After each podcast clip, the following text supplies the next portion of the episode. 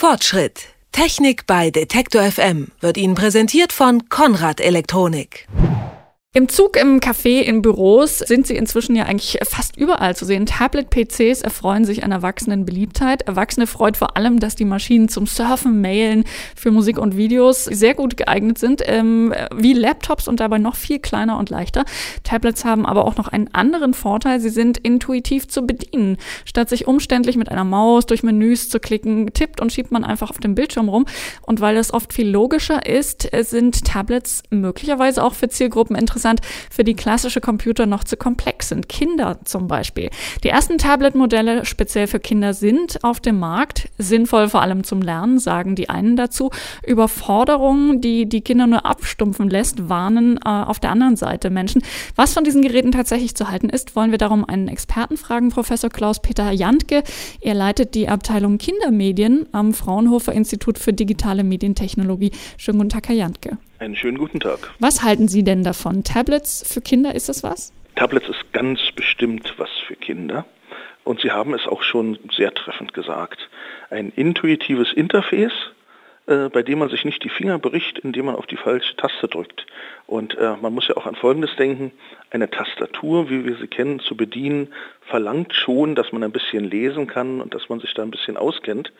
Was ganz anderes ist, wenn man ein Icon, ein Bildchen äh, sieht, dass man mit dem Finger hin und her schieben kann und dann passiert was. Tatsächlich sind die Interfaces dieser Art viel einfacher zu bedienen. Nun ist ein sehr schlagkräftiges Argument ja immer bei ähm, PCs für Kinder das Lernen und Lernprozesse. Normalerweise lernen Kinder ja immer noch eher mit statischen Werkzeugen, Bücher, Spielzeuge zum Anfassen, Hefte, Tafeln. Was äh, macht denn ein Tablet da interessant oder attraktiv? Ich denke, dass die Dinge, die wir bisher hatten, ja nicht verloren gehen.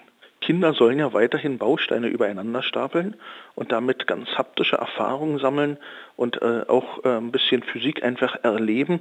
Wenn sie sich schief stapeln, fällt der Turm irgendwann von selbst um und man hat nicht die Freude, ihn selbst umgeschubst zu haben. Das wollen wir ja den Kids alles gar nicht wegnehmen. Aber wenn wir uns mit digitalen Medien beschäftigen, dann bauen die für uns typischerweise immer eine gewisse Hürde auf, nämlich das System bedienen zu können. Und das ist eben bei diesen Tablets äh, geringer, diese Hürde. Das heißt, die Kids kommen schneller an den Inhalt ran. Und an den Inhalt wollen wir Kinder eigentlich immer lassen, ob in der physischen Welt oder in der digitalen Welt. Ich denke, ich bin ganz sicher, wir müssen das immer von der inhaltlichen Seite sehen. Ist der Inhalt, auf den Sie zugreifen können, ist er es wert, dass man sie damit vertraut macht? Es gibt auch Bücher, auch solche, die in Deutschland Bestseller sind, die sind es nicht inhaltlich wert, dass man sie liest. Und die sollte man seinen Kindern nicht in die Hand geben ein Buch ist nicht der Natur nach besser, weil die Bücher die in Anführungsstrichen guten sind. So einfach die Bedienung möglicherweise oder intuitiv die Bedienung ja äh, vielleicht auch ist bei den Tablet-PCs, es ist ja trotzdem besteht ja möglicherweise doch die Gefahr von, dass man es irgendwann nicht mehr überschaut oder dass es dann doch zu viel wird, so viele schöne bunte Icons und äh, Apps zu haben. Ist es nicht ähm, tatsächlich trotzdem leicht, Kinder auch zu überfordern, selbst mit einem schönen bunten Tablet-PC? Ich weiß gar nicht ganz sicher, ob man Kinder überhaupt überfordern kann ist es nicht eher so, dass da zwei Mechanismen wirken. Der eine Mechanismus ist der wie bei einem Sieb. Wenn irgendwas nicht mehr reinpasst, dann fällt das da einfach durch. Wenn irgendwas nicht die richtige Form hat, fällt es durch und richtet auch keinen großen Schaden an. Kinder können noch wunderbar ignorieren, ausblenden, weghören. Die drehen sich um und wollen nicht mehr. Das ist das eine, das Durchfallen und das andere eben, das nicht mehr wollen. Kinder haben noch ein feines Gefühl dafür, wenn der, ihnen der Druck zu groß wird. Äh, die einen heulen und die anderen legen es weg. Aber ich glaube, äh, dass wir da unseren Kindern schon vertrauen können. Die sind, wenn sie in normalen Verhältnissen aufwachsen, die sind ja nicht scheu zu artikulieren, dass sie was nicht wollen. Die sagen uns ja auch, wenn sie was nicht essen oder nicht trinken wollen. Und die sagen uns ja auch, wenn sie zu einer anderen Beschäftigung keine Lust haben. Nicht schon wieder laufen oder ich will nicht Auto fahren oder was es auch alles gibt. Das sagen sie alles. Und die sagen uns auch, wenn ihnen irgendwie die Tablets zu viel werden. Und wenn wir mal die Seite des Gehirns hernehmen, unsere Gehirne kann man doch gar nicht überfordern. Die sind doch sowas von aufnahmefähig. Solange die Kinder können, verarbeiten sie die Medien. Und wenn nicht, schmeißen sie von selbst das Handtuch. Das würde auch dagegen sprechen, da, zu sagen, wir, wir, richten die Tablets speziell für Kinder ein. Also ich kann ihm einfach einen handelsüblichen Meinen geben und dann bestimmte Apps oder bestimmte Inhalte, die halt für das Kind vielleicht mehr oder weniger geeignet sind. Äh, aber ansonsten muss es nicht ein spezielles Gerät sein, oder doch? Da haben Sie im Prinzip recht. Sie können Ihren äh, teuren, schicken Tablet-PC dem Kind geben und es darauf äh, Sachen hin und her schieben, aufmachen, antippen, hüpfen oder sonst was machen lassen. Wenn wir mit unseren Kindern erreichen wollen, dass sie Dinge beherrschen, dass sie sich im Straßenverkehr auskennen zum Beispiel, dann nehmen wir sie fest an die Hand, gehen aber doch meistens zur realen Straße und das üben wir in der realen Welt. Spricht alles dafür, die sozusagen normalen Tablet-PCs, die wir auch benutzen, den Kindern zu geben. Es gibt Gründe, ihnen besondere Geräte zu geben. Also zum Beispiel, wenn man glaubt, man müsste sie damit eine gewisse Zeit allein lassen. Und dann hat man Angst, sie werfen was runter oder sie machen etwas, das sie nicht dürfen.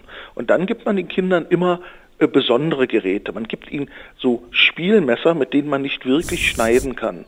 Man gibt ihnen Schwerter, mit denen man nicht wirklich fechten kann.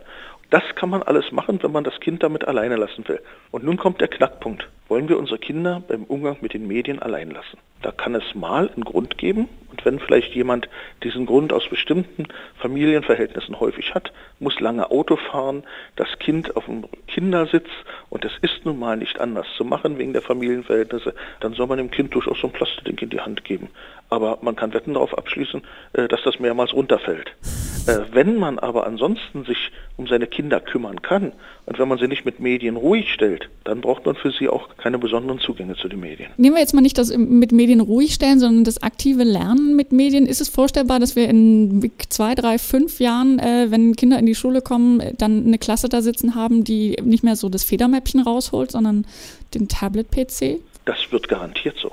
Die Welt ändert sich. Wenn immer wir uns ausgemalt haben, wie sie wird, Sie wurde noch viel wilder und noch ganz anders. Diese neuen Technologien und die Geräte werden immer billiger. Wir haben den Preisverfall überall erlebt. Äh, wir haben den bei Computern erlebt, bei Notebooks. Wir haben ihn bei Smartphones erlebt. Wir werden ihn bei den Tablet-PCs erleben. Irgendwann wird es in den Schulen dieses äh, Motto Bring Your Own Device gelten, bringen dein eigenes Gerät mit und kommen ins Netz der Schule. Wie sieht es denn im Moment aus mit der Verbreitung multimedialer Lernwerkzeuge an deutschen Schulen? Ähm, können Sie das einschätzen? Es gibt exzellente Ausnahmen. Schulen, die voll mit interaktiven Whiteboards ausgestattet sind. Es gibt sehr, sehr viele äh, engagierte Lehrer, aber man muss sagen, es sind die Ausnahmen. Ich denke, dass dieser ganze Medienumbruch natürlich ein Prozess ist, der uns sehr fordert. Und wir dürfen nicht vergessen, dass die Mehrzahl der Lehrer, die heute in den Schulen tätig sind, das natürlich in ihrer Ausbildung nicht hatten. Das ist ja kein Vorwurf.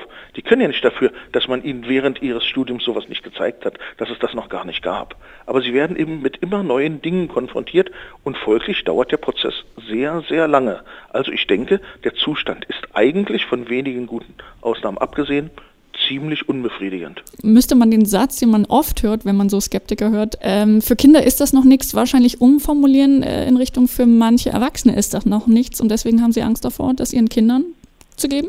Ja, äh, sehr viele erwachsene Menschen haben Vorbehalte Dingen gegenüber, die sie nicht beherrschen und die sie nicht verstehen. Und äh, da Sie keine Übung haben, äh, können Sie sie auch nicht äh, in den Griff bekommen. Nehmen Sie doch Computerspiele. Bei vielen Erwachsenen hapert es doch schon in der Steuerung. Es hat keinen Sinn, Eltern, Großeltern oder auch Politiker für zwei Stunden vor einen Computer zu setzen und zu sagen, jetzt spielt doch mal ein Shooterspiel, damit ihr eure Kids versteht. In diesen zwei Stunden kommen die mit der Steuerung nicht zurecht, wissen gar nicht, was sie machen sollen und hinterher ist erreicht, dass der Frust noch größer ist und alle Vorbehalte, dass das alles ganz blöd ist und überhaupt nicht sinnvoll, sich nur bestätigt haben. Mit Medientechnologien äh, vertraut zu werden und mit Medien umgehen zu können das verlangt einfach Übung, so wie Fahrradfahren, Schwimmen und noch viele andere schöne Dinge. Und wenn man etwas nicht macht und nicht den Zugang dazu hatte, äh, dann ist man ungeübt und mag das nicht. Und wer äh, ein bisschen ängstlich ist und gar nicht gut klettern kann, der scheut sich auch ganz doll, wenn er das eigene Kind irgendwo klettern sieht und ruft, komm da runter, geh da weg. Und so machen das die Eltern, viele Eltern eben auch der Medienwelt gegenüber. Das ist ein Prozess und wir sollten unsere Eltern befähigen, das, den Prozess zu begleiten, ohne dass sie alles selber machen können. Sie sollen einfach für die Kinder als Kommunikationspartner und als Reflexionspartner zur Verfügung stehen. Sie nicht allein lassen. Dann können die Kids schon ihren Weg gehen. Kinder haben vermutlich viel weniger Scheu vor technischen Neuerungen als ihre Eltern. Wir haben gesprochen darüber, ob Tablet-PCs geeignet sind für Kinder und ob man da spezielle Ausführungen für Kids braucht oder doch eher einfach nur das handelsübliche Tablet benutzen kann. Fragen, die wir gestellt haben. Professor Klaus-Peter Jantke, er leitet die Abteilung Kindermedien am Fraunhofer Institut für digitale Medientechnologie. Haben Sie vielen herzlichen Dank für das Gespräch. Ja, gern. Fortschritt Technik bei Detektor FM wird Ihnen präsentiert von Konrad Elektronik.